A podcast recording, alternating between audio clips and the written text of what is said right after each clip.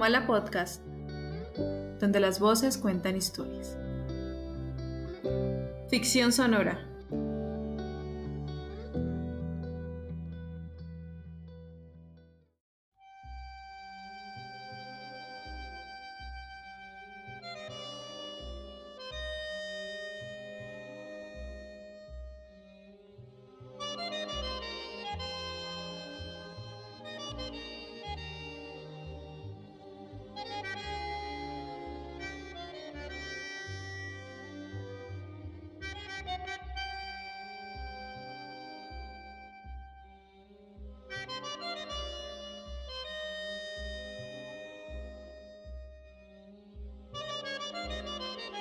Borges y yo.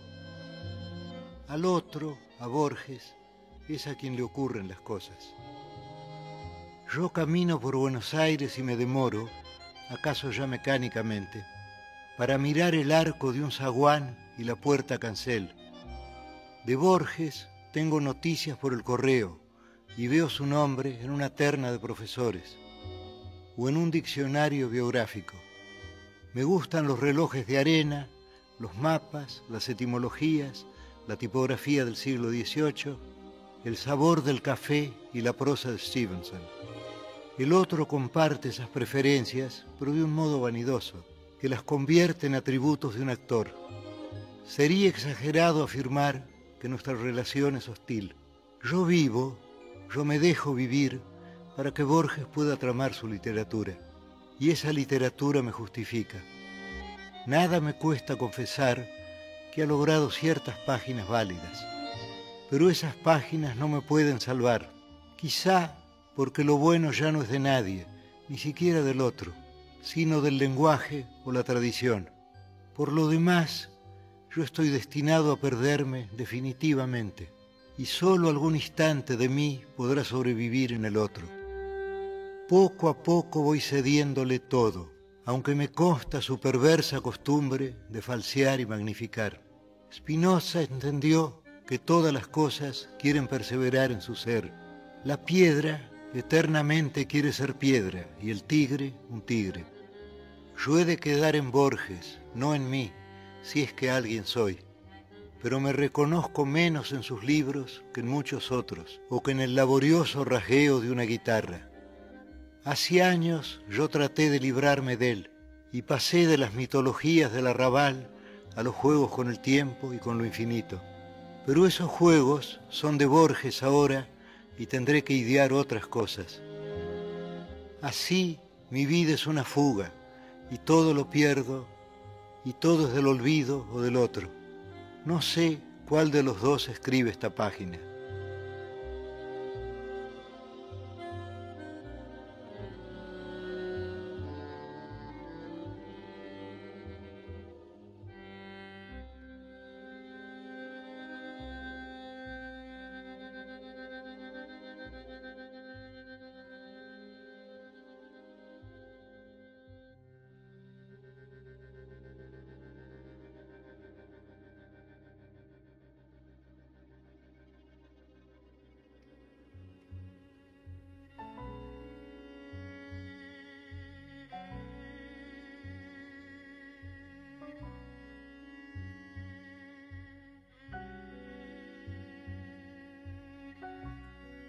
La historia de la literatura se encuentra repleta de dobles.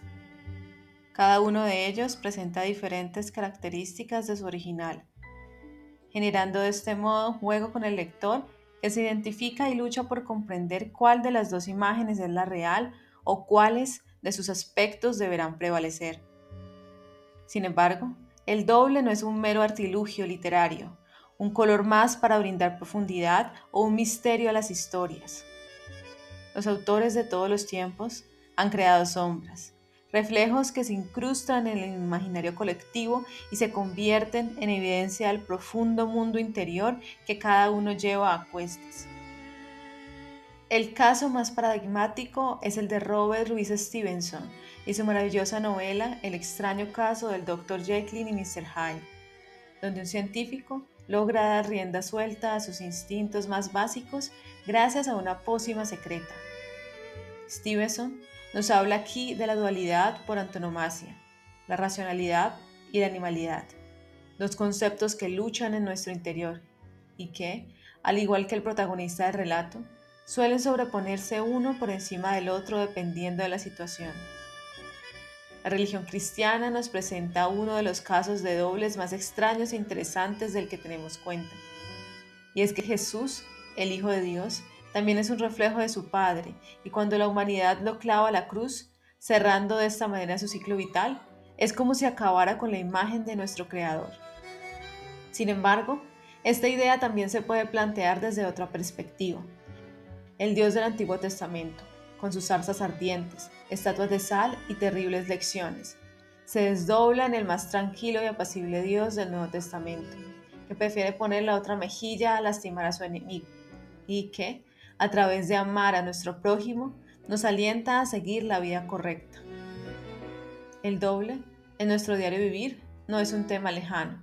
Hoy en día, ese concepto se ha ampliado de una forma patética. Las redes sociales nos brindan la oportunidad de ser otros, de transformarnos y crear un ser muy parecido a nuestro reflejo, pero que difiere de tantas maneras como queramos. Al final, el doble termina alimentándose y suplantando a la imagen real, en una suerte de invasión secreta en la que todos participamos y que poco hacemos por remediar. Dicha imagen se convierte en el pináculo de una existencia moderna que tiende a la repetición, día tras día de imágenes similares, de ver una y otra vez repetidas las mismas ideas, los mismos conceptos, la imitación como cimiento de una personalidad, como forma de alcanzar el éxito. Nos convertimos así en una sociedad proteica, preocupada más por ser reflejo y no tanto por ser realidad. Jorge Luis Borges, que siempre se vio fustigado por las imágenes que devolvían los espejos, dedicó varios textos a comprender el fenómeno del doble. Famoso es su relato Borges y yo, donde el autor refiere que es otro al que se le ocurre todo lo que él vive, como si en vez de ser protagonista, fuera un espectador de su vida. De la misma manera, en el cuento El Sur, Borges nos deja entrever una realidad que muchos compartimos, pero que pocos sabemos articular. En nuestro interior descansa otro. Para Borges, su ser particular es el reflejo de sus dos linajes, el inglés y el argentino. Buenos Aires, entonces, se transforma en un plano de sus humillaciones y fracasos, una geografía que divide al individuo y lo lleva, eventualmente, a confrontar la diatriba de sus dos identidades. En el cuento El otro, Borges se confronta con una imagen más joven y acaso más ingenua de sí mismo. En la banca de un parque ocurre un encuentro fantástico, casi un sueño, donde dos tiempos y lugares se entrecruzan y se ponen a prueba, donde ese otro que nos conforma se ve reflejado y se transforma en heraldo de nuestras victorias y desgracias. Al final, sea maligno o benévolo, sencillo o complejo, reflejo o sombra, cada autor que ha tratado este tema nos viene a decir que, hagamos lo que hagamos, esa otra imagen prevalece en nuestro interior como un eco que nunca se extingue. Vivir, si acaso se puede definir de alguna manera, puede ser la búsqueda constante de un equilibrio con ese que nos habita o la entrega irremediable, la derrota ante este reflejo que, como Narciso, termina por ahogarnos en el océano oscuro y misterioso que es el otro.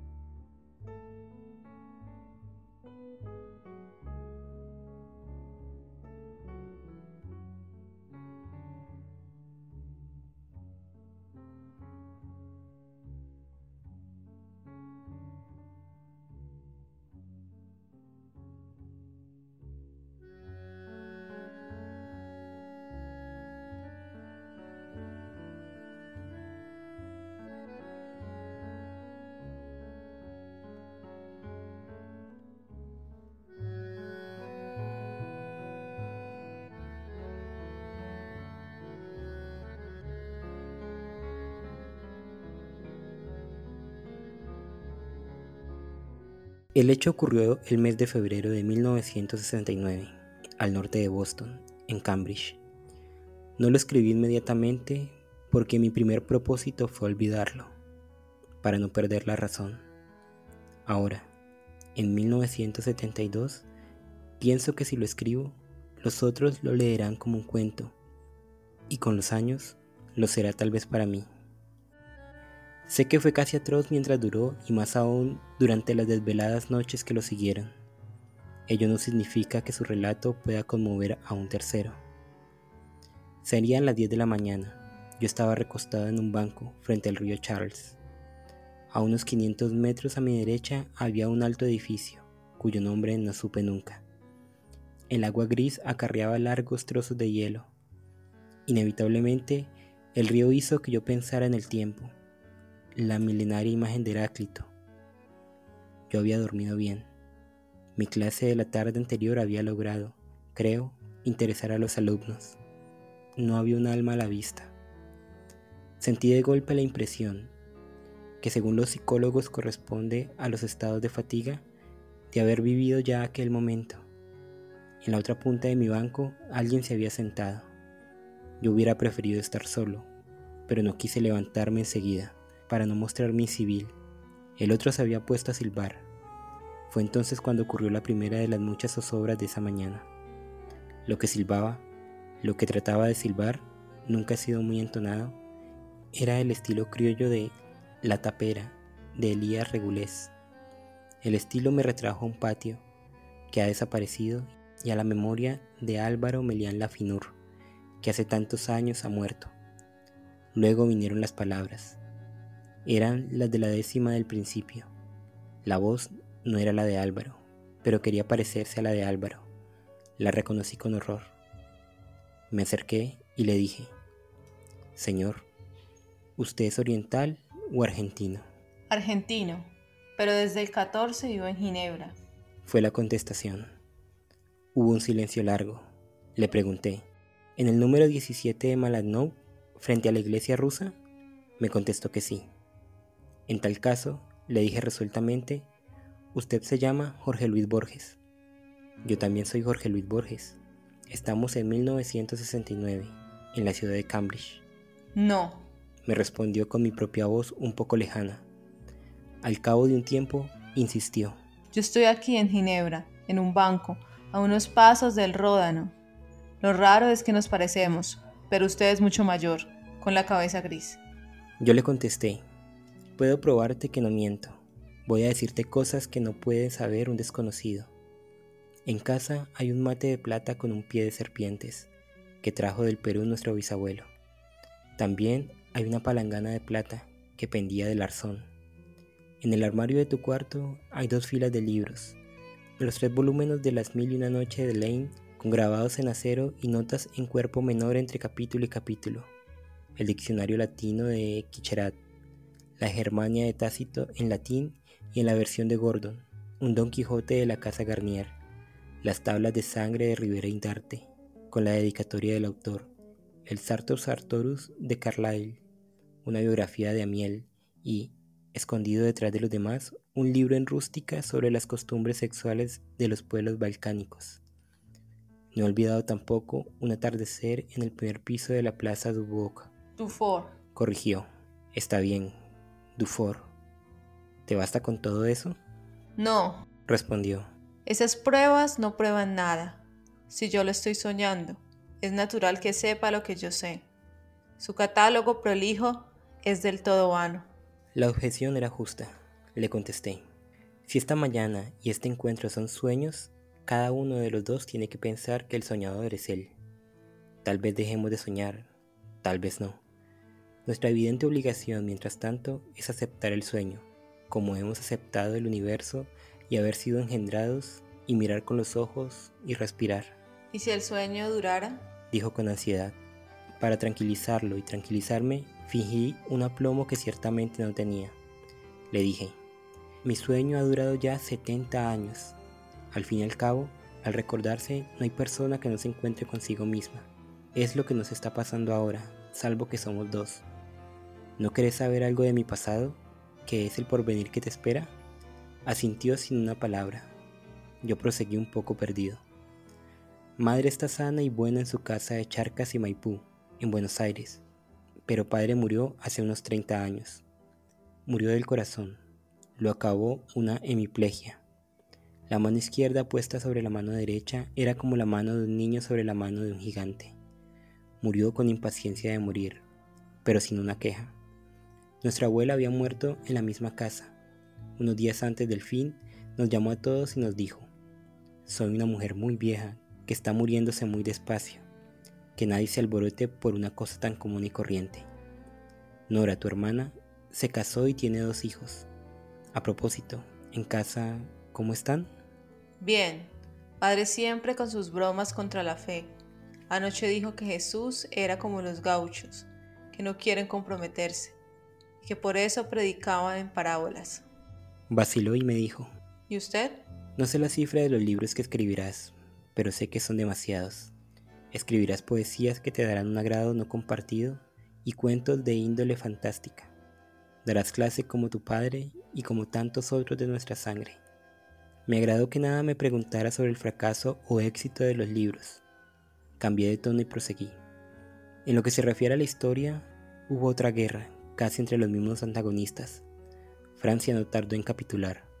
Inglaterra y América libraron contra un dictador alemán que se llamaba Hitler la cíclica batalla de Waterloo. Buenos Aires, hacia 1946, engendró otro Rosas, bastante parecido a nuestro pariente. El 55, la provincia de Córdoba nos salvó, como antes Entre Ríos. Ahora las cosas andan mal. Rusia está apoderándose del planeta. América, trabada por la superstición de la democracia, no se resuelve a ser un imperio. Cada día que pasa nuestro país es más provinciano, más provinciano y más engreído, como si cerrara los ojos. No me sorprendería que la enseñanza del latín fuera reemplazada por la del guaraní. Noté que apenas me prestaba atención. El miedo elemental de lo imposible y sin embargo cierto lo aminalaba. Yo, que no he sido padre, sentí por ese pobre muchacho, más íntimo que un hijo de mi carne, una oleada de amor. Vi que apretaba entre las manos un libro y le pregunté qué era. Los poseídos son, según creo, los demonios de Fyodor Dostoyevsky. Me replicó, no sin vanidad. Se me ha desdibujado. ¿Qué tal es? No bien lo dije, sentí que la pregunta era una blasfemia. El maestro ruso. Dictaminó. Ha penetrado más que nadie en los laberintos del alma eslava. Esa tentativa retórica me pareció una prueba de que se había serenado. Le pregunté qué otros volúmenes del maestro había recorrido enumeró dos o tres, entre ellos el doble. Le pregunté si al leerlo distinguía bien los personajes, como en el caso de Joseph Conrad, y si pensaba proseguir el examen de la obra completa. La verdad es que no, me respondió con cierta sorpresa. Le pregunté qué estaba escribiendo y me dijo que preparaba un libro de versos que se titularía Los himnos rojos. También había pensado en Los ritmos rojos. ¿Por qué no? le dije. Podés alegar buenos antecedentes el verso azul de Rubén Darío y la canción gris de Verlaine. Sin hacerme caso, me aclaró que su libro cantaría la fraternidad de todos los hombres. El poeta de nuestro tiempo no puede dar la espalda a su época. Me quedé pensando y le pregunté si verdaderamente se sentía hermano de todos, por ejemplo, de todos los empresarios de pompas fúnebres, de todos los carteros, de todos los buzos, de todos los que viven en la acera de los números pares, de todos los afónicos, etc. Me dijo que su libro se refería a la gran masa de los oprimidos y parias. Tu masa de oprimidos y parias, le contesté, no es más que una abstracción. Solo los individuos existen, si es que existe alguien. El hombre de ayer no es el hombre de hoy, sentenció algún griego. Nosotros dos, en este banco de Ginebra o de Cambridge, somos tal vez la prueba. Salvo en las severas páginas de la historia, los hechos memorables prescinden de frases memorables. Un hombre a punto de morir quiere acordarse de un grabado entrevisto en la infancia. Los soldados que están por entrar en la batalla hablan del barro o del sargento. Nuestra situación era única y francamente no estábamos preparados. Hablamos fatalmente de letras. Temo no haber dicho otra cosa que las que suelo decir a los periodistas. Mi alter ego creía en la invención o descubrimiento de metáforas nuevas, yo en las que corresponden a afinidades íntimas y notorias, y que nuestra imaginación ya ha aceptado. La vejez de los hombres y el ocaso, los sueños y la vida, el correr del tiempo y del agua. Les puse esta opinión que expondría en un libro años después. Casi no me escuchaba. De pronto dijo, Si usted ha sido yo, ¿cómo explicar que haya olvidado su encuentro con un señor que en 1918 le dijo que él también era Borges? No había pensado en esa dificultad, le respondí sin convicción. Tal vez el hecho fue tan extraño que traté de olvidarlo. Aventuró una tímida pregunta. ¿Cómo anda su memoria? Comprendí que para un muchacho que no había cumplido 20 años, un hombre de más de 70 era casi un muerto. Le contesté. Suele parecerse al olvido, pero también encuentra lo que le encarguen. Estudio anglosajón y no soy el último de la clase. Nuestra conversación ya había durado demasiado para ser la de un sueño. Una brusca idea se me ocurrió. Yo te puedo probar inmediatamente, le dije, que no estás soñando conmigo. Oí bien este verso que no has leído nunca, que yo recuerde. Lentamente le entoné la famosa línea. La hidra, universo retorciendo su cuerpo escamoso de estrellas. Sentí su casi temeroso estupor. Lo repitió en voz baja, saboreando cada resplandeciente palabra. Es verdad, balbuceó. Yo no podré nunca escribir una línea como esa. Hugo nos ha unido. Antes, él había repetido con fervor, ahora lo recuerdo, aquella breve pieza en que Walt Whitman rememora una compartida noche ante el mar, en que fue realmente feliz. Si Whitman la ha cantado, observé, es porque la deseaba y no sucedió. El poema gana si adivinamos que es la manifestación de un anhelo, no la historia de un hecho. Se quedó mirándome. Usted no lo conoce, exclamó. Whitman es incapaz de mentir. Medio siglo no pasa en vano. Bajo nuestra conversación de personas de miscelánea lectura y gustos diversos, comprendí que no podíamos entendernos. Éramos demasiado distintos y demasiado parecidos. No podíamos engañarnos, lo cual hace difícil el diálogo. Cada uno de los dos era el remedio caricaturesco del otro. La situación era harto anormal para durar mucho más tiempo. Aconsejar o discutir era inútil porque su inevitable destino era ser el que soy. De pronto recordé una fantasía de Coleridge. Alguien sueña que cruza el paraíso y le dan como prueba una flor. Al despertar, ahí está la flor. Se me ocurrió un artilugio análogo. Oí, le dije, ¿tenés algún dinero? Sí, me replicó. Tengo unos 20 francos. Esta noche le convidé a Simón Jichilinsky en el Crocodile. Dile a Simón que ejercerá de medicina en Corush y que hará mucho bien. Ahora, ¿me das una de tus monedas? Sacó tres escudos de plata y unas piezas menores. Sin comprender me ofreció uno de los primeros. Yo le tendí uno de esos imprudentes billetes americanos que tienen muy diverso valor y el mismo tamaño. Lo examinó con avidez. ¡No puede ser! Gritó. Lleva la fecha de 1974. Meses después, alguien me dijo que los billetes de banco no llevan fecha. Todo esto es un milagro. Alcanzó a decir. Y lo milagroso da miedo. Quienes fueron testigos de la resurrección de Lázaro habrían quedado horrorizados. No hemos cambiado nada, pensé. Siempre las referencias librescas. Hizo pedazos el billete y guardó la moneda. Yo resolví tirarla al río. El arco del escudo de plata perdiéndose en el río de plata hubiera conferido a mi historia una imagen vívida, pero la suerte no lo quiso. Respondí que lo sobrenatural, si ocurre dos veces, deja de ser aterrador. Le propuse que nos viéramos al día siguiente, en ese mismo banco que está en dos tiempos y en dos sitios. Asintió en el acto y me dijo, sin mirar el reloj, que se le había hecho tarde. Los dos mentíamos y cada cual sabía que su interlocutor estaba mintiendo. Le dije que iban a venir a buscarme. ¿A buscarlo? Me interrogó. Sí, cuando alcances mi edad habrás perdido casi por completo la vista. Verás el color amarillo y sombras y luces. No te preocupes, la ceguera gradual no es una cosa trágica, es como un lento atardecer de verano. Nos despedimos sin habernos tocado. Al día siguiente no fui. El otro tampoco habrá ido. He cavilado mucho sobre este encuentro que no he contado a nadie. Creo haber descubierto la clave. El encuentro fue real, pero el otro conversó conmigo en un sueño y fue así que pudo olvidarme. Yo conversé con él en la vigilia y todavía me atormenta el recuerdo. El otro me soñó, pero no me soñó rigurosamente. Soñó, ahora lo entiendo, la imposible fecha en el dólar.